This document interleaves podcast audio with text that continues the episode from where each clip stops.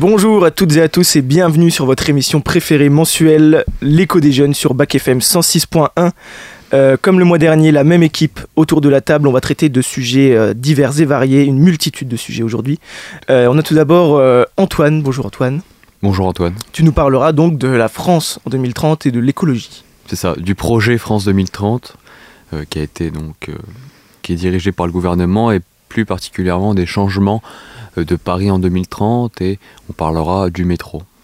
Très bien.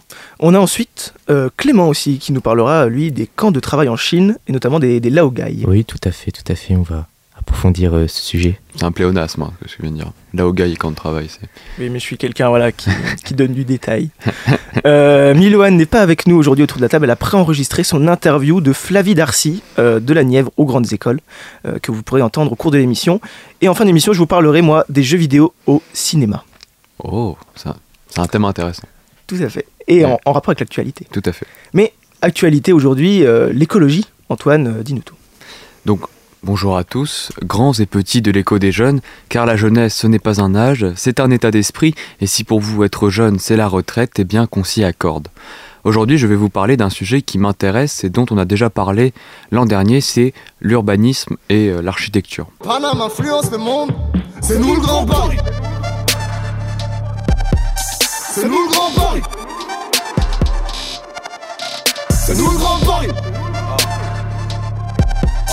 C'est nous le grand Paris. Donc j'ai décidé de vous parler de Paris 2030, un plan qui s'inscrit dans France 2030, un projet du gouvernement de modernisation du pays. Alors le terme modernisation ici, ça renvoie tant au développement de la voiture électrique, des biocarburants, qu'à la mise en place d'espaces verts dans nos villes et donc dans Paris, qui en a bien besoin. Mm. Je vais donc vous lister les principaux chantiers et je détaillerai ensuite le projet du Grand Paris Express. Le fameux projet du Grand Paris, euh, dont nous on entend parler euh, un peu loin. C'était mais pas je- déjà assez grand, quoi. Ah oui, c'est ah, c'est peut-être ça que ça voulait dire en fait. Ah oui. Donc bref, reprenons. Euh, donc si on parle de Paris, évidemment, à quoi on pense Euh, les rats, les punaises de Ah, Non, non, La Tour Eiffel, la Tour Eiffel. Et en deuxième, on pense au, l'Arc de Triomphe. aux Champs-Élysées, effectivement. La plus belle avenue du monde est actuellement embellie et nettoyée. Des arbres y sont plantés. L'avenue piétonne est élargie en vue de l'accueil des Jeux Olympiques de 2024. Je pense que ça va lui faire du bien parce que la plus belle avenue du monde commence à devenir un peu triste. Oui, c'est vrai. Et sale. et sale surtout. Donc là, tous les dalles sont nettoyés, remplacés, ça Mm. va faire du bien. Pour le deuxième projet qui est absolument gigantesque, je, je pense que vous en avez entendu parler, et là on peut encore remercier les jeux. Euh, encore un juste petit aparté, hein, ce qui est intéressant, c'est que désormais, lorsqu'une ville présente une candidature aux Jeux Olympiques, elle est obligée d'inscrire un plan d'urbanisme sur le long terme Mm. depuis les Jeux Olympiques d'Athènes en 2000, euh, 2004, je crois. Et ben une ville doit présenter un projet d'urbanisme qui va s'inscrire sur le long terme. Et par exemple, la majorité des infrastructures de Paris 2024 vont se trouver en Seine-Saint-Denis, parce que c'est Mm. euh, le département qui a le plus besoin de ces infrastructures. Ouais.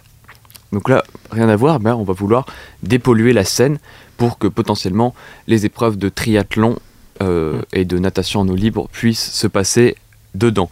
Donc pour faire ça, euh, actuellement des bassins souterrains sont construits pour stocker l'eau qui s'accumule durant les épisodes orageux et qui se déverse dans la Seine. Donc normalement, c'est ce qui se passait à Paris avant. Alors, il y a aussi des usines d'assainissement qui sont construites pour qu'en 2024, comme je l'ai dit, la natation en eau libre et le triathlon aient lieu dans la Seine. Et Madame Hidalgo a dit qu'elle se baignerait dans la Seine, hein, d'ailleurs. Comme Jacques Chirac l'avait dit avant. À un moment, Ouais. Jacques Chirac avait dit qu'il se baignerait dans la Seine. Il ne l'a jamais fait. Il n'a pas eu le temps, je pense. Et donc, euh, d'ici 2030, hein, le projet pour le- la suite, pour euh, la Seine euh, et donc la ville de Paris, c'est de construire des sites de baignade ouverts au public. Alors le défi, ça va être quand même de convaincre les Français de se baigner dans la Seine. Mm. Parce que la Loire, ça va. Bon, on nous a toujours dit que c'était dangereux depuis petit. Oui. Mais la Seine, c'est surtout que ça fait peur hein, quand on sait ce qu'on peut y retrouver. Mm. Puis Oui. on a vu un monstre à Paris en plus. Alors, il y a d'autres projets qui arrivent, hein, comme la construction de la tour Triangle pour 2026. Et la modernisation, on va moderniser les gares et euh, peut-être modernisation de la tour Montparnasse, euh, qui elle cesse d'être repoussée parce qu'en fait dans la tour Montparnasse il y a différentes euh, banques, différentes agences et elles se querellent entre elles parce que au niveau de la superficie, mais en tout cas le projet qui devait avoir lieu pour 2024 mais qui n'aura pas lieu parce qu'il n'a toujours pas commencé, ça serait d'élargir, de, la faire plus haute et de créer un panorama, Hmm. de rajouter de la verdure. Un panorama, par exemple, pour le tourisme? Pour le tourisme ou même des espaces de travail, euh, tout ça. D'accord. Évidemment, modernisation et écologie, ça va avec plus de parcs, de pistes cyclables, le but final étant de supprimer la voiture de la ville, cela n'étant pas dans les objectifs hein, de Paris 2030, mais c'est ce vers quoi la ville doit avancer. Dans Mm. le futur, c'est vers beaucoup de transports en commun et la possibilité de se déplacer à pied et à vélo en sécurité. Et pas en trottinette électrique, pour le coup. Bah, c'est terminé à Paris de toute façon. C'est fini, c'est ciao. Alors, pour euh, s'approcher de tous ces objectifs, et notamment donc de dire au revoir à la voiture, a lieu actuellement à Paris le plus grand chantier d'Europe, celui du Grand Paris Express. Alors, je vous invite à aller voir les images, hein, c'est démesuré. Mm. Donc, avec pour grand projet donc de soulager les lignes de métro bondées et de créer des liens avec des villes plus éloignées de Paris. Rappelons qu'historiquement, la liaison entre les différentes gares ne se fait pas de suite. Euh, imaginez qu'on avait gare du Nord, gare de l'Est, mais on ne pouvait pas aller de gare du Nord à gare de l'Est avant. D'accord. Et ça, ça se fait euh, dans la deuxième partie du 19e siècle. Les Parisiens vont pouvoir voyager dans Paris en train. Et premier problème que nous avons toujours pas réglé en 150 ans, devinez Hmm, Les rats, les punaises de lit. Non, non, non, les lignes sont déjà saturées. Ah oui. En 1900, et c'est intéressant parce que le métro c'est quand même une invention qu'on a l'impression que nous quand on prend le métro on a toujours euh, l'impression que c'est démesuré, euh, c'est gigantesque, on se rend compte de- du chantier mais c'est quand même en 1900 hein, le premier métro euh, à Paris Mm. et dans l'entre-deux-guerres la majorité du réseau actuel est créée. Ah ouais? Oui. Et euh, c'est le même euh, aujourd'hui? Enfin, je veux dire, ça n'a pas été. Majoritairement oui. D'accord. Il y, a- il y a des nouvelles lignes, on va en parler Mm. justement. En 1998 est créée la nouvelle ligne, la 14, afin de démarrer le projet d'interconnexion entre les lignes du RER. Et en 2016 est lancé, après de difficiles négociations, le projet du Grand Paris Express qui vise à doubler environ le nombre de kilomètres de rails de métro. Actuellement, on est environ à 2000 kilomètres de rails et on veut atteindre environ 4000. Euh, et à construire 68 nouvelles gares. Ambitieux. On aura 4 nouvelles lignes de métro, 15, 16, 17, 18, dont la plus importante sera la 15 qui fera le tour complet de Paris. Quel est l'intérêt finalement Bah, de relier, de On part d'un pouvoir- point et on revient à ce point-là. Oui, ils n'ont ils ont pas beaucoup réfléchi finalement. Donc pour creuser ces 200 km de galeries, on fait appel à ce qu'on appelle des tunneliers. C'est des trains qui forent 10 à 12 mètres de terrain par jour pour au final y installer des trains comportant environ 1000 places. Ces trains seront entièrement automatisés, donc il n'y aura pas de conducteur. Les designs sont déjà disponibles, on, on- on sait à quoi ils vont ressembler. D'ailleurs, celui de la ligne 14 actuellement ressemble à peu près à ça. Mais par contre, ils vont être dirigés depuis une tour de contrôle par euh, Hmm, des ingénieurs, des gens qui maîtrisent l'informatique. Rassurez-vous. D'accord. C'est pas, ChatGPT qui va nous, nous Pas conduire, encore. quoi. Pas encore. Ouais. Peut-être bientôt. Oui, c'est sûrement prévisible d'ailleurs. Et donc, justement, d'après les prévisions, l'ensemble de ces travaux devrait être terminé en 2030.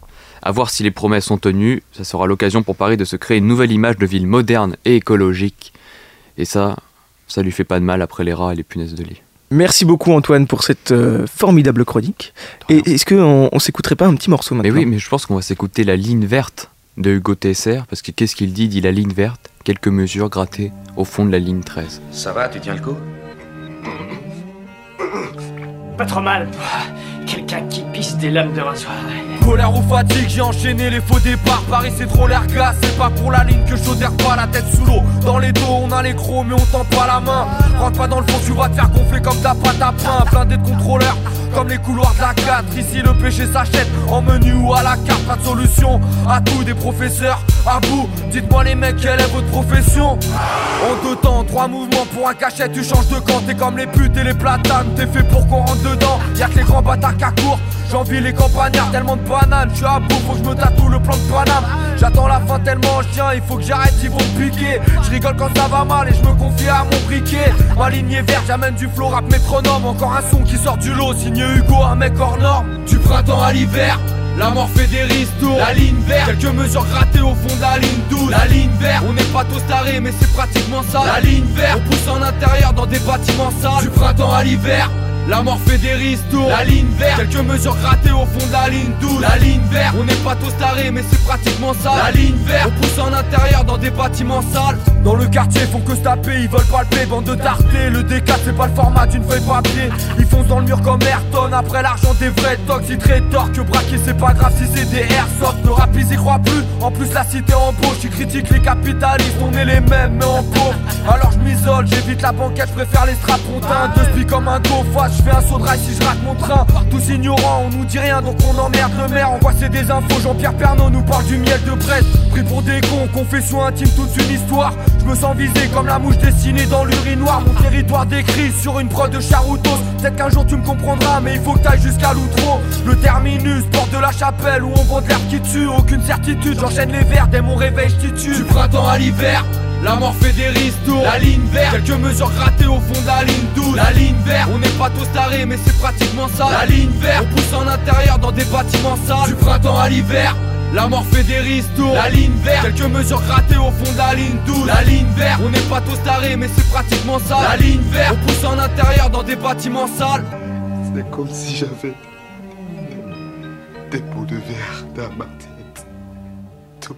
de retour sur Bac FM 106.1, vous écoutez L'écho des jeunes, votre émission mensuelle. Nous venons d'écouter La ligne verte de Hugo TSR, extrait de son album Fenêtre sur eux. C'est vrai que j'ai aussi oublié de préciser que le métro, c'est vraiment aussi, euh, ça fait partie de la culture un peu hip-hop.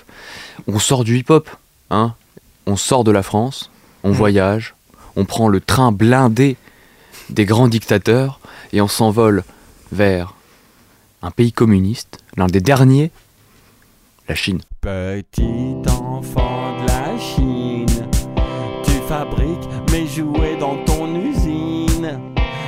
Avec tes tout petits doigts, tu t'amuses bien, c'est un peu grâce à moi.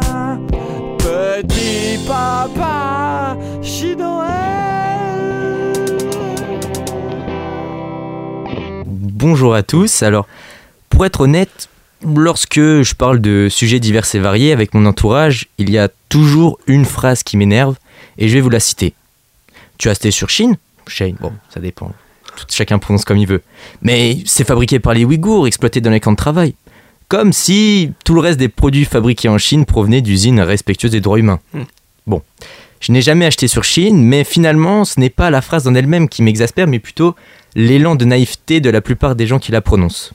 Aujourd'hui, il y a plus de 1000 camps de travail avec environ 750 camps appelés Laogai et 250 camps appelés Laojiao, détenant au total près de 8 millions de prisonniers en 2018. Les Laogai, en français, camps de rééducation par le travail, ont été créés par Mao en 1942 pendant la guerre civile pour, je cite, rééduquer et résoudre le problème de l'encombrement des prisons et de ne pas permettre que les contre-révolutionnaires soient nourris à ne rien faire. Ces prisons étaient donc composées de contre-révolutionnaires ainsi que tous les dissidents du parti. Ils étaient euh, entreposés dans ces bâtiments en attente de leur procès, mais bien souvent, ce dernier ne se déroulait jamais et le Laogai finissait mm. par être leur tombeau. Le père de Xi Jinping, l'actuel président de la Chine, y a été enfermé par exemple. À partir de 1983, Deng Xiaoping, le président succédant à Mao, fait de chaque Laogai une entité économique autonome. Par conséquent, les différents directeurs de camp sont devenus chefs d'entreprise. En 2006, le gouvernement chinois a reconnu que les marchandises produites rapportaient plus de 200 millions d'euros par an. Sauf que le travail forcé des prisonniers ne se résumait pas qu'à l'usine, mais aussi à la construction de chemins de fer, l'exploitation des mines. Autrement dit, la totalité des travaux coûteux en main-d'œuvre et qui prennent du temps sont à la charge de ces personnes exploitées. En 2013, l'Assemblée nationale populaire de Chine abolit définitivement les laogai. Ces camps Selon la Laogai Research Foundation, créée par Harry Wu, un ancien détenu aurait accueilli plus de 50 millions d'hommes et de femmes et serait à l'origine de plus de 20 millions de morts depuis 1951. C'est pour cela que bah, beaucoup d'experts sur la question appellent ces camps les goulags chinois. Maintenant, les Lao Jiao, en français camps de réforme par le travail, ont été créés en 1957, toujours par Mao. Dedans ont été enfermées des personnes condamnées pour des crimes mineurs tels que le vol, la prostitution, le trafic de drogue. La durée moyenne de détention dans ces camps était de 4 ans et le travail réalisé était le même que celui dans les Laogai. et bah, les Lao Jiao ont eux aussi été abolis en 2013. Et là, chers auditeurs, vous pourriez vous dire, mais si ces camps ont été abolis, quel est le rapport avec le début? Pourquoi est-ce que j'ai dit que 1000 camps existaient encore? Et vous avez tout à fait raison d'émettre ces interrogations. Bien, la réponse est très simple, ils ont simplement changé de nom. les Laogai sont devenus ce qu'on appelle les prisons noires. Ce sont des hôtels, des appartements, des caves ou des bureaux désaffectés transformés en prisons illégales. Human Rights Watch, une ONG, indique que depuis 2003, de nombreux citoyens chinois ont été secrètement incarcérés sans contact avec l'extérieur dans ces centres de détention illégaux. Un porte-parole du gouvernement avait réfuté la présence de prisons noires en Chine. Or, une enquête sur ces prisons a été publiée dans un magazine chinois dépendant du parti et du très officiel groupe Chiuna, infirmant les propos de l'ONG occidentale. Les Lao Jiao, eux, sont devenus des camps de transformation par l'éducation. Selon des spécialistes comme Jean-Luc Daubenard, ces camps abritent actuellement un million et demi de détenus, parmi lesquels près d'un million sont des Ouïghours du coup. Hmm. Bien que le Parti communiste les présente comme des établissements d'enseignement, les détenus sont en réalité soumis à un régime de travail inhumain, à l'endoctrinement et sont souvent soumis à une forte pression visant à leur faire renoncer à leur foi. Et bah, des cas de torture et de mort suspectes sont généralement rapportés. En conclusion, le travail forcé en Chine est loin d'être aboli et ne le sera pas d'aussitôt. De ce fait, la fameuse réflexion mais c'est fabriqué par les Ouïghours, dite pour faire cubabiliser, ne cessera de m'étonner car elle sous-entend que seuls les Ouïghours sont exploités et que seuls les produits fabriqués par le travail forcé sont fabriqués par les Ouïghours. Or, on estime que la quasi-totalité de la marchandise made in China est issue d'usines comme les prisons noires et les autres que j'ai pu nommer. Malgré le fait que bah, de plus en plus d'usines sont labellisées respectueuses des droits humains et des droits du travail par les Occidentaux. Ainsi, je n'émets aucun reproche à l'égard des personnes achetant du Made in China, mais plutôt à l'égard des gens qui font des reproches sur ces questions, oubliant que bien souvent ils font un énorme raccourci. Merci de m'avoir écouté et je vous propose de vous donner un élan d'énergie avec Smells Like Teen Spirit de Nirvana.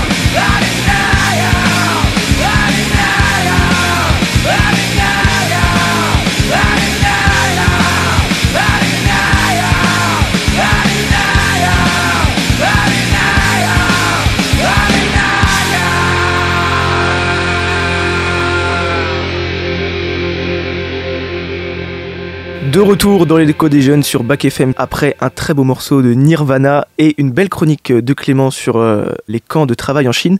Euh, N'oublions pas de rappeler qu'il est toujours important aussi d'acheter du Made in France. euh, tout de même. Quand on a les moyens. Quand on a les moyens, évidemment. Pour faire marcher Ouais. le commerce. Ou alors d'acheter de la seconde main. euh, pour le coup, euh, Tout ça à fait. demande moins de moyens que d'acheter euh, du prêt-à-porter neuf. C'est vrai. Et en parlant de France, euh, de retour en France avec de la Nièvre aux grandes écoles, euh, je laisse Miloane pour euh, son interview de Flavie Darcy. Ça y est, nous sommes en novembre, Parcoursup vient d'ouvrir et dans quelques mois, les lycéens devront faire leurs fameux vœux d'orientation.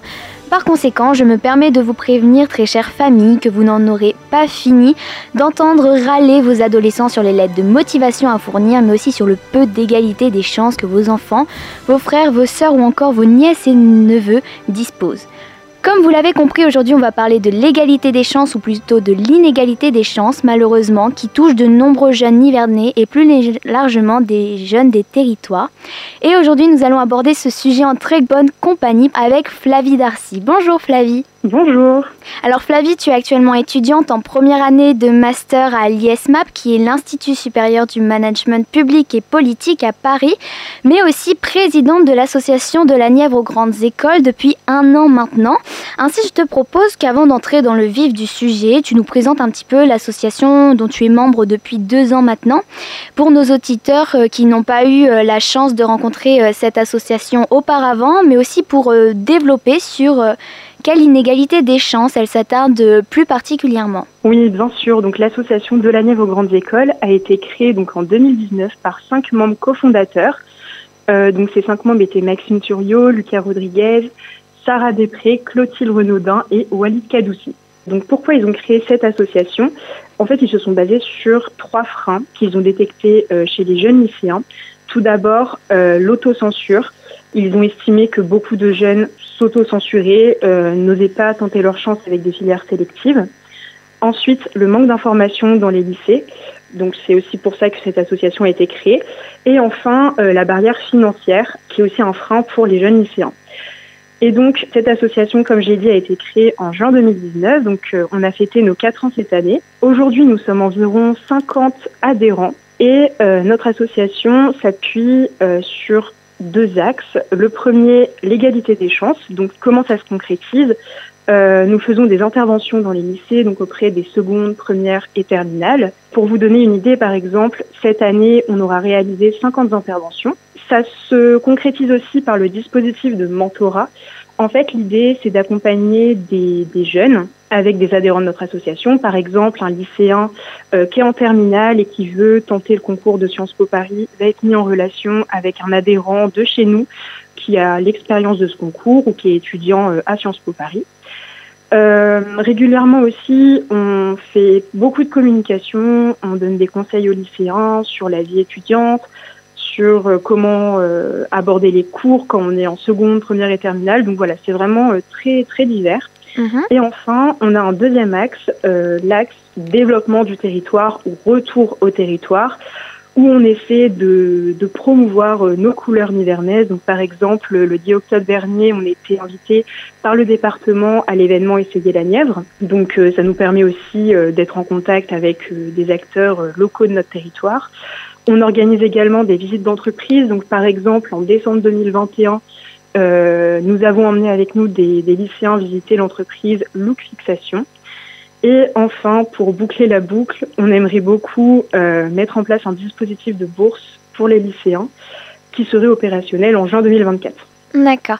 Euh, au niveau du mentorat, pour ce qui est des euh, adhérents à l'association, c'est uniquement des étudiants ou il y a, il y a également des professionnels, par exemple comme dans les écoles, ou parfois ce n'est pas forcément des professeurs qui enseignent? Alors, on a la chance euh, d'avoir quand même des profils qui sont assez diversifiés dans notre association. On a des étudiants donc qui viennent de rentrer euh, bah, justement euh, dans une filière sélective, une grande école ou voilà ce type de profil-là.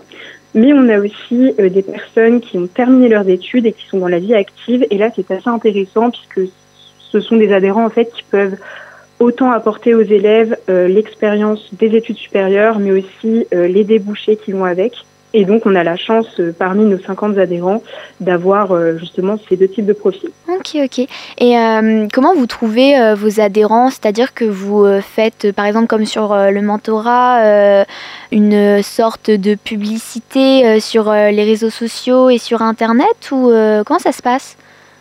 Alors, comment on fait euh, pour donner envie euh, bah, justement aux personnes de, de venir adhérer euh, dans notre association? En fait, il y a plusieurs cas de figure qui se présentent. Par exemple, c'est lors d'événements, de rencontres ou voilà, on parle de notre association. En généralement, ça, ça plaît, donc euh, voilà, on recrute comme ça. Sinon, on aime beaucoup aussi euh, accueillir dans notre association des élèves qui ont été euh, mentorés chez nous. Euh, déjà, je trouve ça très enrichissant, mais en plus de ça, ces élèves-là connaissent aussi un peu euh, le fonctionnement interne de l'association, et pour nous, c'est vraiment intéressant de ce point de vue-là. Donc voilà, ou sinon c'est de la promotion un peu sur nos réseaux sociaux, euh, en expliquant nos actions, tout ça. Donc euh, c'est assez diversifié de ce point de vue-là. Ok, super. Et euh, le mentorat, il fonctionne du coup depuis maintenant presque 5 ans, vu que ça va être la quatrième année, enfin vous avez fêté la quatrième année du mentorat. Et par année, vous mentorez à peu près combien de jeunes? Alors depuis la création du dispositif donc, qui a été créé, donc en fait le dispositif n'a pas été créé en même temps que l'association. Il a été créé en décembre 2020 et a été mis en place en janvier 2021. Et donc depuis la création de, de ce dispositif, on a accompagné en tout 120 lycéens. Ok, hon- honnêtement, c'est plutôt euh, un bon quota, euh, alors que euh, l'association est quand même assez récente, surtout le dispositif euh, de mentorat. Et donc, avez-vous, et quand je dis vous, j'entends par là toi, Flavie, mais aussi les autres mentors qui accompagnent les jeunes, eu beaucoup de retours, de témoignages d'anciens élèves qui ne sont pas forcément investis aujourd'hui dans l'association? Donc oui, en général, on essaie d'avoir toujours des, retours de nos anciens mentorés.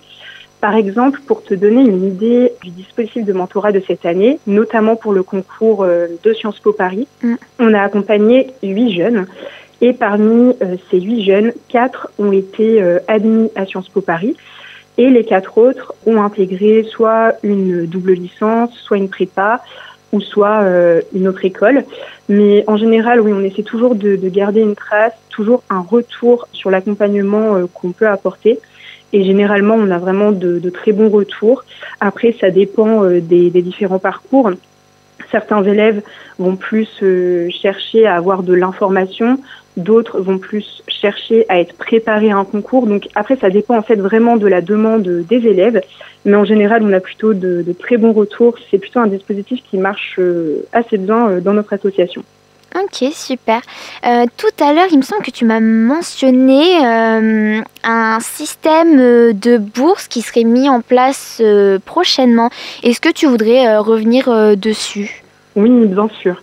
Donc, l'objectif de, cette année, ça serait pour nous de mettre en place un dispositif de bourse pour les lycéens nivernais. Alors, comment ça se concrétise? En fait, nous faisons partie de la Fédération des territoires aux grandes écoles et cette fédération nous accompagne tout au long de la mise en place de ce dispositif en nous fournissant déjà deux bourses de 6 000 euros. Sauf que euh, ces 12 000 euros sont délivrés si et seulement si nous, on parvient euh, sur le territoire nivernais à rassembler aussi ces, ces 12 000 euros. Euh, donc, pour mettre en place ce dispositif, il nous faudrait du coup euh, 24 000 euros en tout, dont 12 000 euros sur le territoire euh, nivernais. Donc ça, c'est pour l'aspect un peu plus technique. Et pourquoi on voudrait lancer ce dispositif-là Euh, C'est tout simplement pour répondre à la barrière financière, puisque euh, quand on est un lycéen nivernais, étudier euh, dans les métropoles, bah, la question se, se pose et c'est souvent un frein. Donc c'est pour ça qu'on aimerait vraiment beaucoup mettre ce dispositif en place. Mhm. Euh, donc comment nous aider à mettre en place ce dispositif?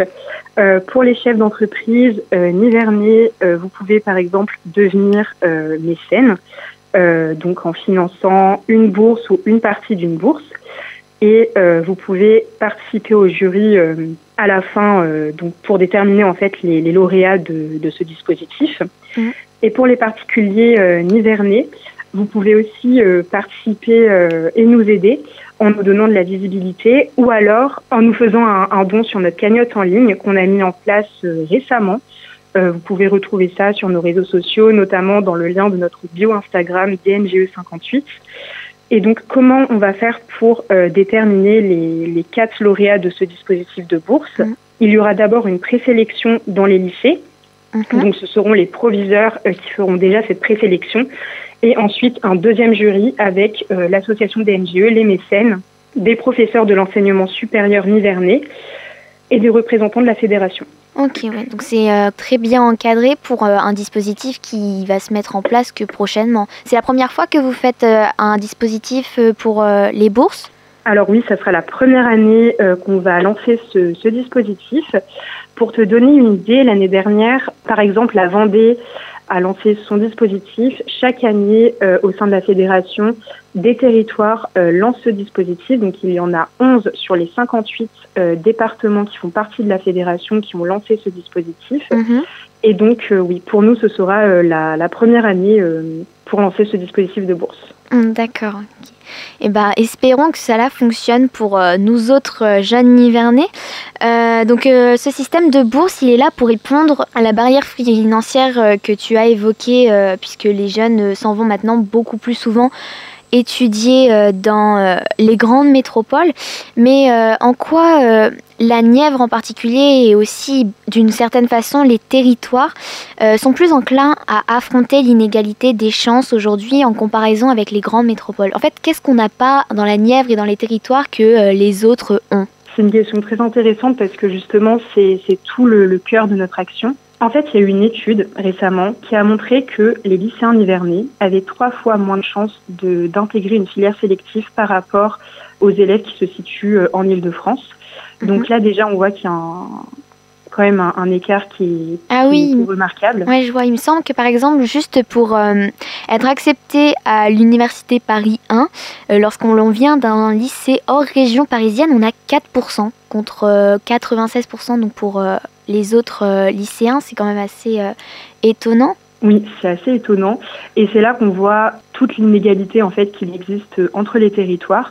Et c'est pour ça que l'association de la aux grandes écoles existe. Et pour répondre à ta précédente question, Mhm. qu'est-ce que les lycéens nivernais ont moins que les autres? Bah, C'est comme les, les trois freins que, les trois freins pardon, que j'évoquais euh, plus tôt. Euh, c'est euh, bah, tout d'abord le manque d'information. Euh, beaucoup d'élèves nivernais n'ont pas forcément connaissance de l'enseignement supérieur dans sa globalité. Donc là, euh, nous, on est là pour, euh, en complémentarité bien sûr des, des professeurs et des conseillers d'orientation, on essaie euh, d'apporter euh, notre expérience de jeunes étudiants, de jeunes, de jeunes actifs, justement pour enlever cette barrière-là. Mhm. Il y a aussi l'autocensure qui vient juste après du coup le, le manque euh, d'information. Euh, beaucoup de lycéens nivernais euh, vont s'interdire de, de passer euh, certains concours parce qu'ils pensent que venir de la Nièvre est un frein, alors que bah, ça ne devrait pas l'être.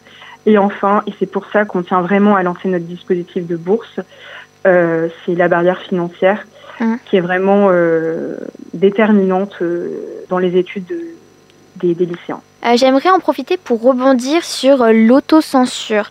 Donc tu es originaire de la Nièvre et, que, et maintenant tu es euh, parisienne. Oui. Et on voit qu'il y a eu de la discrimination positive qui s'est mise en place depuis euh, environ 20 ans, je dirais. Comment c'est vu par tes collègues et camarades parisiens? Parce que si on regarde au niveau de la Nièvre, bah, la discrimination positive, nous en tant que lycéens nivernais, euh, bah, c'est plutôt bien vu. Mais comment c'est vu par tes euh, camarades euh, et collègues parisiens? Alors, encore une fois, c'est une question très intéressante. Je dirais que de leur point de vue, bon, après, c'est l'observation que, que j'ai pu en faire. Mhm. Je dirais que mes camarades de promo euh, parisiens voient plutôt dans un bon sens la discrimination euh, positive, car eux-mêmes sont, sont, sont bien conscients que bah, venir de, de province, euh, c'est quand même un obstacle, entre guillemets, par rapport aux, aux personnes qui vivent déjà euh, en Ile-de-France. Et moi, comment je l'ai je l'ai perçu c'est vrai que j'ai senti quand même un petit décalage euh, quand, quand je suis arrivée sur Paris pour faire mes études. Mais pour autant, je pensais que justement venir de la Nièvre, ça, allait- ça allait être ma, ma faiblesse, mais pas du tout. J'en ai fait vraiment une, une force, on va dire. Et même quand je me suis présentée, par exemple, à mes camarades de, de promo, euh, j'ai tout de suite dit que, que j'étais nivernaise, que j'avais fait ma prépa à Clermont-Ferrand, qui était une petite prépa. Et je me suis pas du tout euh, cachée de, de ça et j'en ai vraiment fait ma force. Mhm. Donc, euh, je pense que être nivernais, euh, bah, c'est pas un problème pour accéder à des, à des filières sélectives ou aller faire ses études dans des grandes villes, même à Paris. donc, donc voilà. Ok. Bah, tu vois, c'est assez étonnant euh, ce que tu me dis là. Je m'attendais à ce qu'il y ait plus de, de réticence. Puisqu'en fait, aujourd'hui, je trouve qu'il y a un aspect euh, assez paradoxal au niveau euh, de l'égalité des chances. Puisqu'en effet, il y a une majorité de personnes qui sont bien sûr pour une ouverture sociale et donc la promotion de l'égalité des chances. Mais en fait, qui agissent de façon à conserver un, pôle d'excellence, une certaine élite. Et est-ce que tu as pu euh, avoir l'occasion euh, dans ton quotidien parisien euh, d'observer ça ou vraiment pas du tout? Alors c'est vrai que de ce point de vue-là, je dirais que j'ai un avis assez partagé là-dessus. C'est vrai que parfois, il y a un entre-soi qui peut vraiment être, être visible. Après, ça dépend aussi si on essaie justement de s'approprier les, les codes ou vraiment essayer de, de s'intégrer. Mais c'est vrai que oui, il y a forcément une forme euh, d'entre-soi. Après, à nous aussi de, bah, justement, de- d'essayer de, de s'intégrer. Mhm. Mais oui, c'est c'est vrai que ça peut quand même être perceptible dans, dans ce genre de, de filière-là, surtout quand c'est situé en Ile-de-France ou même dans les grandes villes. Ouais. Mais euh, ouais. D'accord. Euh, Aujourd'hui, on souligne souvent l'inégalité euh, entre euh, les classes sociales, mais on a tendance à laisser de côté les différences au sein même des classes sociales. Et est-ce que cela renforce réellement cette inégalité des chances ou en, en soi cela n'a pas tant euh, d'impact que cela? Alors, tu veux dire les inégalités au sein d'une même... euh, D'une d'un même classe groupe, sociale, ouais. Alors, on a tendance, je trouve, à vraiment mettre euh, la lumière sur les inégalités qu'il existe entre les grandes classes sociales ou les grands groupes sociaux. Mais c'est vrai que malheureusement, il existe quand même des, des inégalités criantes au sein d'un même euh, groupe social. Mhm. Et je pense que c'est aussi, euh, comment dire, à nous, en tout cas, je parle en termes d'éducation, c'est aussi à nous, acteurs associatifs, euh, justement de, de détecter aussi ces inégalités-là et essayer d'y répondre et de faire en sorte d'apporter les mêmes éléments bah, à chaque lycéen que nous rencontrons. Bah, on voit en tout cas que l'association de la Nièvre aux grandes écoles est très complète, que ce soit sur l'accompagnement social ou même financier avec euh, le début du dispositif euh, des bourses. En fait, à première vue, il semblerait que l'inégalité des chances face à tous ces facteurs est parfois presque insoluble. Pourtant, il y a de l'espoir. Euh, mais il y a euh, parfois euh, des progrès qui restent à faire et des progrès qui sont déjà effectués sont parfois insuffisants, comme si l'ascenseur social était en panne ou était en quelque sorte freiné. Qu'est-ce que tu en penses, toi, Flavie? Alors, c'est pareil une question très intéressante. Honnêtement, je pense que l'ascenseur, après ça n'engage que, que mon avis encore une fois, je pense que l'ascenseur social n'est n'est pas en panne. Après, je pense qu'il faut quand même noter qu'il y a quand même certains déterminismes sociaux, Ouais. mais qu'on peut combattre, je pense notamment euh, à- au transfuge de classe par exemple. Mhm. Euh, mais pour moi, je, je pense que, et justement, c'est aussi l'exemple que je veux montrer avec euh, notre association. Je pense que, je reprends toujours l'exemple de venir de la Nièvre ou être fils d'ouvrier, par exemple, ou ce genre de, de choses. Ça ne doit plus être un obstacle justement pour accéder aux filières sélectives ou prétendre à, à une certaine carrière de vie. Je pense que justement, on peut franchir ces obstacles-là et totalement y arriver. Bon, après, euh, forcément, euh, encore aujourd'hui, il y a encore beaucoup de... En tout cas, pour beaucoup d'individus, je pense, euh, il y a encore des difficultés euh, de ce point de vue-là, mais on peut justement combattre ces obstacles-là et faire en sorte que l'ascenseur social euh, fonctionne. Et du coup, ainsi, est-ce que tu aurais des idées à proposer pour pouvoir booster cet ascenseur aujourd'hui? Par exemple, on voit beaucoup d'étudiants se plaindre, à juste titre parfois, des bourses qui ne sont pas suffisantes face euh, à la conjoncture actuelle. Est-ce que tu aurais des idées pour améliorer euh, tout ça? Bah, je pense que, premièrement, ce qui est important pour moi, en tout cas, c'est vraiment de ne pas avoir peur de, parler de, ce genre de, de problème. Et vraiment, je pense qu'entre jeunes, aujourd'hui, il y a vraiment une solidarité. Et c'est pour ça aussi que je m'engage dans, dans cette association, c'est que je, je crois vraiment en, cette force-là. Je pense qu'il est vraiment important de, de se soutenir entre jeunes et justement de, de se dire, bah tiens, il y a, il y a telle aide qui pourrait t'intéresser, tiens, on pourrait faire ça. Euh, donc je pense que c'est vraiment du partage et de la communication qu'il faudrait euh, davantage promouvoir et aussi oser parler de, de, de choses qui peuvent être un peu plus, euh, comment dire, par exemple, comme je pense notamment à, à l'échec ou voilà un concours qu'on n'a pas eu, bah faut pas avoir peur en fait d'en parler. Il faut vraiment essayer de d'en faire une force. Il faut vraiment, euh, oui voilà, discuter entre jeunes et, voir comment on peut s'aider les uns les autres. Super. Bah, merci beaucoup Flavie pour euh, cette belle réponse. Et je te remercie également d'avoir pris le, de ton temps pour que l'on puisse parler de ce fléau, si je puis euh, l'appeler comme ça, impactant les territoires. Et euh, je vous laisse donc avec l'espoir que l'inégalité des chances finira par diminuer. Et c'est ce que l'on peut espérer en vue des multiples projets impulsés par nos associations locales. Donc à tout de suite sur Back FM après cette courte pause musicale avec Moss to a Flame de The Weeknd.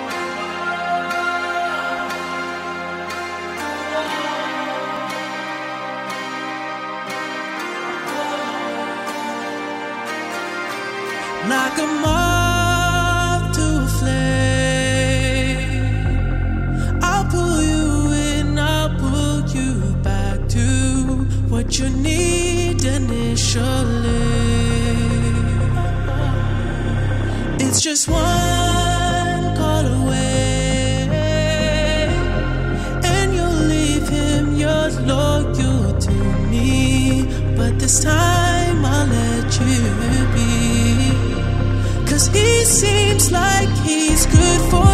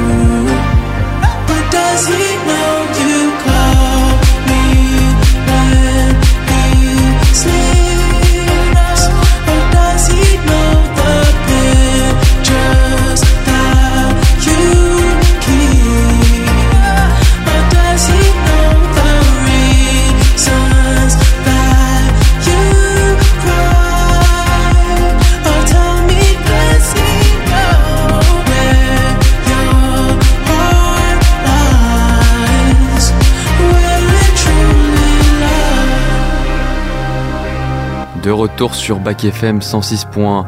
Merci Milohan pour cette interview et pour cette musique de The Weeknd.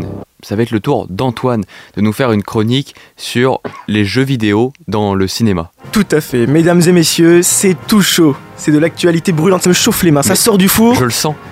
Nintendo a annoncé en ce début du mois de novembre 2023 la production d'un film Zelda en live action, c'est-à-dire avec de vrais acteurs. Ah. Pour rappel, on parle de Nintendo, entreprise spécialisée dans la fabrication de consoles, de création et d'édition de jeux vidéo, et qui a révolutionné l'industrie avec des licences comme Mario et bien sûr Zelda. Zelda. Produire un film The Legend of Zelda qui ne décevra pas l'ensemble des fans est un véritable défi. C'est pas moi qui le dis, mais c'est Shigeru Miyamoto, créateur de Mario et Zelda entre autres. Et il a raison, monsieur Shigeru Miyamoto, et pourtant, nous sommes peut-être en train d'assister à une nouvelle ère, que dis-je, une révolution pour le monde du cinéma et du jeu vidéo. Je m'explique. Shigeru Miyamoto, il a raison parce que le jeu vidéo et le cinéma, c'est une relation très compliquée. Pour vous dire, la première adaptation à gros budget d'un jeu en film, c'est Super Mario Bros. en 1993. Et quand ce film ressortira en DVD des années plus tard, son argument marketing, c'est l'un des pires films jamais faits. Super Mario Brothers. Ceci n'est pas un jeu. En fait, le film est un gros nanar, les blagues sont parfois lourdes et l'univers pas du tout respecté. Pour vous dire, tous les personnages sont joués par des acteurs. Donc imaginez toutes les petites créatures de l'univers du plombier jouées par des humains. Euh, ça n'a pas beaucoup de sens et c'est même de très mauvais goût. Ce film fera perdre des milliers, voire des millions de dollars à ses producteurs. Et le problème, c'est que Mario, c'est un des piliers du jeu vidéo. Ça en est même le représentant au- aujourd'hui, comme euh, Mickey pour l'animation, Astérix et Obélix pour la BD ou Michel Drucker pour la télé. Le pilier. Le, le pilier. Et donc, voir le représentant des jeux vidéo avoir une si mauvaise adaptation au grand écran, ça donne une mauvaise image et ça ne présage rien de bon pour la suite. Ce film a ensuite laissé place à une ribambelle de films adaptés de jeux vidéo durant la décennie 90-2000. Alors certains ont trouvé bon d'adapter Mortal Kombat ou encore Street Fighter au cinéma, référence du jeu de combat. On pouvait s'attendre à de magnifiques scènes d'action, en plus on avait même Jean-Claude Van Damme au premier rôle pour Street Fighter, mais non, ça ne prend pas. En fait, à cette époque, les adaptations de jeux vidéo ont oscillé entre succès mitigé et échec. Les films sont divertissants mais sans plus, et en voulant plaire au grand public, sacrifient ou parfois dénigrent la fidélité des jeux. Alors les fans ne s'y retrouvent pas, faisant une très mauvaise pub à ces films, dont l'intérêt était déjà moindre, mais ayant un gros budget.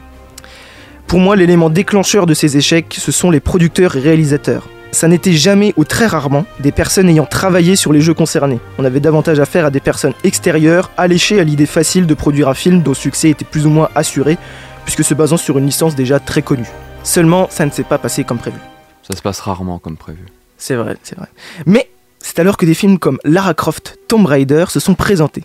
La preuve que la vision du jeu vidéo au cinéma a changé à cette époque, c'est qu'aujourd'hui, des personnes extérieures au monde du jeu vidéo ne savent même pas que Lara Croft est issue de ce média. On ne voit plus les adaptations de jeux vidéo comme des adaptations de jeux vidéo, mais comme de véritables films, des produits neufs.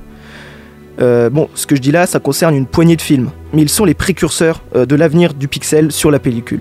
Puisque des années 2010 à nos jours, on a eu droit à de très bonnes adaptations qui ont reçu des retours très positifs, que ce soit initiés comme grand public. Je pense à Sonic the Hedgehog, qui prend beaucoup de, de liberté, notamment en incorporant le hérisson dans notre monde réel, mais ça marche, parce que le film est drôle, il respecte l'univers et c'est un carton. En plus, Jim Carrey est vraiment euh, très bon dedans. Ah, Un deuxième épisode est déjà sorti et de nombreux sont encore à venir, euh, je vous l'assure. Moi, c'est Sonic. Pour sauver ma planète, je dois débarquer sur la vôtre.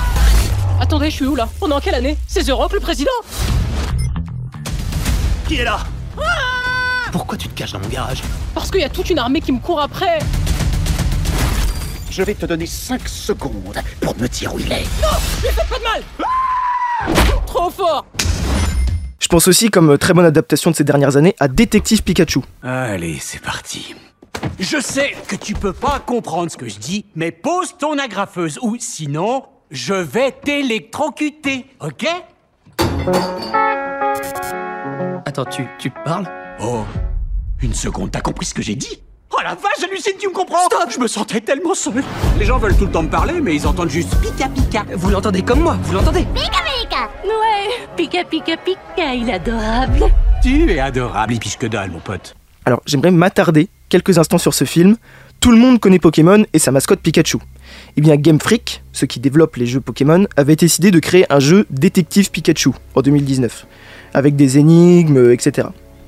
Alors, soyons francs, je vais mettre peut-être un coup de pied dans la fourmilière, mais ce jeu est digne de Peppa Pig le jeu.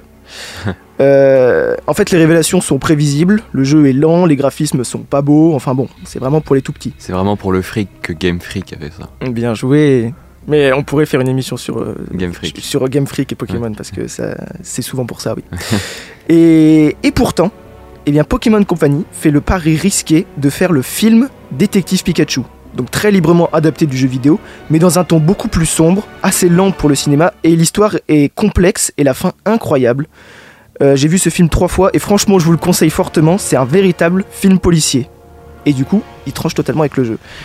Et il ne trahit pas du tout l'univers d'origine, au contraire, il le complète, et c'est aussi un vrai succès en salle, les spectateurs sont réceptifs. Et est-ce que c'est pas trop enfantin? Justement, le film est même plutôt sombre et pas du tout adapté pour les enfants. Et c'est ça qui m'étonne par rapport au jeu. Eh ben, Je, vais regarder parce que le design de Pikachu est très joli aussi avec. euh, Oui, parce que c'est aussi un live action comme, Oui. euh, Ouais, comme Zelda. Le, ouais, le film, je l'ai regardé et franchement, euh, c'est vraiment très très bien fait. C'est pas très enfantin, c'est pas trop simple. Mm. Et c'est un vrai film policier, à la fin il y a une Oui, vraie c'est vrai, révélation ouais, et tout. Et, euh, C'était rien. Euh, mais donc, ça veut dire que, il- que les jeux vidéo comme le cinéma, ils tentent des choses et ça marche. Et donc, c'est très encourageant pour la suite, justement, euh, comparé euh, au commencement. Alors, avant de passer euh, aux films de ces dernières années, notamment les années 2020, j'aimerais faire mention honorable à des films comme Le Monde de Ralph, Ready Player One ou encore Pixel, qui ne sont pas des films directement adaptés de jeux vidéo, mais qui se basent sur le média, l'aidant à s'intégrer au monde du cinéma avec une multitude de références qui font très plaisir. Ces derniers mois, ces dernières années, on a eu beaucoup de films adaptés de jeux vidéo qui sont de grande qualité. Alors pour euh, n'en citer que quelques-uns, il y a Uncharted, Gran Turismo cette année d'ailleurs, Cyberpunk 2077 en série sur Netflix depuis cette année ou l'année dernière, et même Five Nights at Freddy's euh, il y a quelques semaines. Bref, des jeux de tout genre, de tous horizons, qui sont sur grand écran. J'en arrive à Nintendo et à Zelda. L'échec de Super Mario Bros. il y a 30 ans au cinéma a beaucoup refroidi Nintendo en termes de création d'œuvres cinématographiques, alors qu'on parle ici de l'entreprise pionnière des jeux vidéo. C'est alors que le 6 avril dernier, le 6 avril 2023, sort Super Mario Bros. le film. Vous en avez forcément entendu parler, né d'une collaboration entre Nintendo et Illumination. Illumination, c'est le studio à l'origine entre autres de Moi Moche et Méchant et des Mignons. Et le film est un grand succès. Enfin non, c'est pas un succès, c'est un torrent. Enfin non, c'est pas un torrent, c'est une révolution. Le film dépasse le milliard de dollars au box-office et c'est le plus gros succès de l'année derrière Barbie. C'est incroyable. Il est même nommé au Game Awards pour la meilleure adaptation. Et attention, gros pari, je pense qu'il va gagner. Nin- combien? Oh, je parie, euh, je parie l'émission Les Codes des Jeunes. Ok. Nintendo a enfin réussi à retranscrire son génie du jeu vidéo sur grand écran. Ce film, on pourrait consacrer toute une émission. Il est beau, il est époustouflant, ses musiques sont magnifiques et la VF est remarquable. Pour la petite anecdote, les Américains préfèrent la VF à la VO, c'est pour dire. Plus que de respecter l'univers, il en fait partie, puisque nous racontons les origines des plombiers et du royaume champignon. C'est la consécration pour Nintendo après des années de travail. Et vu le teasing à la fin du film, un deuxième est déjà en préparation, et croyez-moi, on va en voir euh, du film Mario dans les prochaines années. Son Altesse, le roi des combats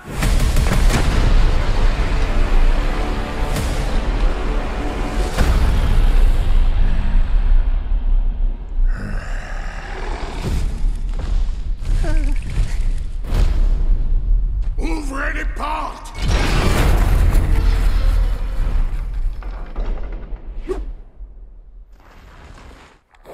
Chargez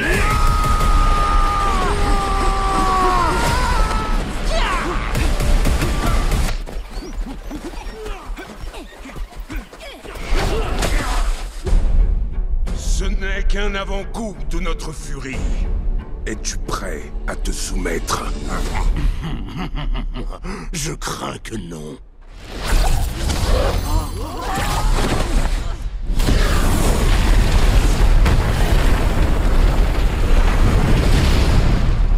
Je l'ai enfin trouvé. Plus personne ne m'arrêtera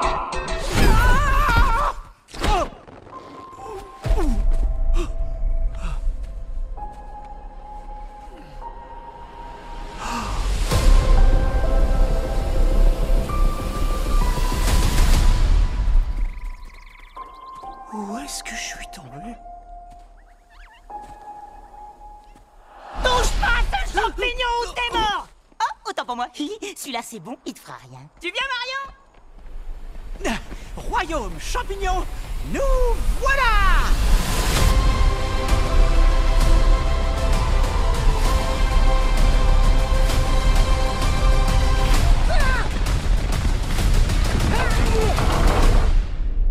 C'est une belle revanche qu'on voit le premier film Mario. Mais en fait, qu'est-ce qui fait vraiment cette différence de succès entre les deux films qui portent pourtant euh, presque le même nom? Hormis le fait que le film soit cette fois-ci un dessin animé, c'est que le film est coproduit par Nintendo eux-mêmes, comme Détective Pikachu était coproduit par The Pokémon Company. Le cinéma a commencé à prendre les jeux vidéo au sérieux, il ne manquait plus que les jeux vidéo prennent le cinéma au sérieux pour avoir le combo gagnant. En coproduisant son film, Nintendo s'assure de ne pas trahir l'univers et surtout de garder la main sur leur création et de pouvoir s'amuser avec leur saga tout en ayant l'expertise de professionnels du milieu pour plaire aux fans et aux nouveaux venus. Après le succès du film, Nintendo disait déjà penser à adapter d'autres de leurs licences comme Zelda. Zelda. Oh, j'ai deviné. Alors oui, ils y pensent, ils y pensent même depuis 10 ans, selon les dires de Shigeru Miyamoto, euh, mais c'est pas gagné d'avance. C'est pas gagné d'avance parce que ce film est en prise de vue réelle, c'est-à-dire avec des vrais acteurs, comme le premier film euh, Super Mario Bros.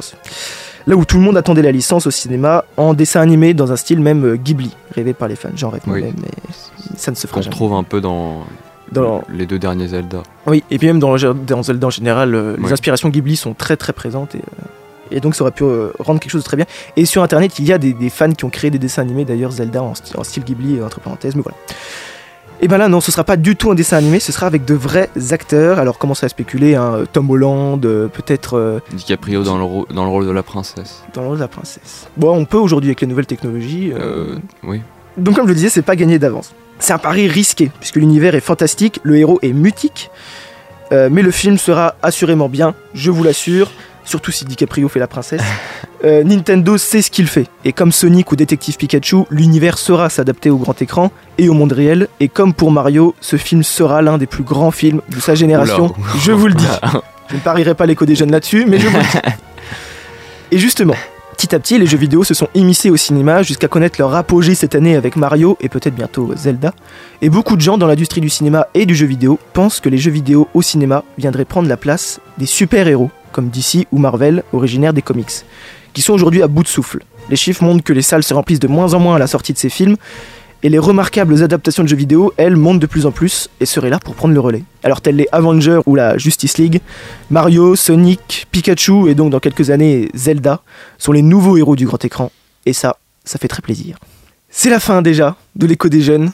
Euh, ce mois-ci, en ce mois de novembre 2023. Si vous avez raté des bouts de l'émission, le début, peut-être le milieu, peut-être la fin, vous pouvez retrouver euh, toutes les Mais émissions de Ils l'écho peuvent pas rater la fin s'ils t'entendent actuellement. Eh bien, peut-être qu'ils viennent d'allumer leur poste. Ouais. Et la première chose qu'ils ont entendu, c'est c'est la fin. Et ça, euh, moi je pleure. Je vous invite à écouter l'émission qu'on a fait l'an dernier sur le temps, dont on parlait effectivement de toutes ces histoires de temporalité, et on se questionnait sur finalement est-ce qu'on peut découper le temps et, et dire qu'il y a une fin? C'est vrai, c'est vrai. Donc ça, vous, ça pourrait Et bien. Antoine nous avait parlé euh, du temps. Du temps, oui. Et donc vous pouvez, retrouver, vous pouvez retrouver tous les podcasts de l'émission sur le site de Bac FM 106.1, c'est ça que je voulais dire. Merci à toutes et à tous d'avoir participé aujourd'hui à l'écho des jeunes, c'était une bien belle émission. Merci Laetitia euh, aux commandes. Merci Laetitia. Et puis eh bien à la prochaine. À la prochaine. À la prochaine.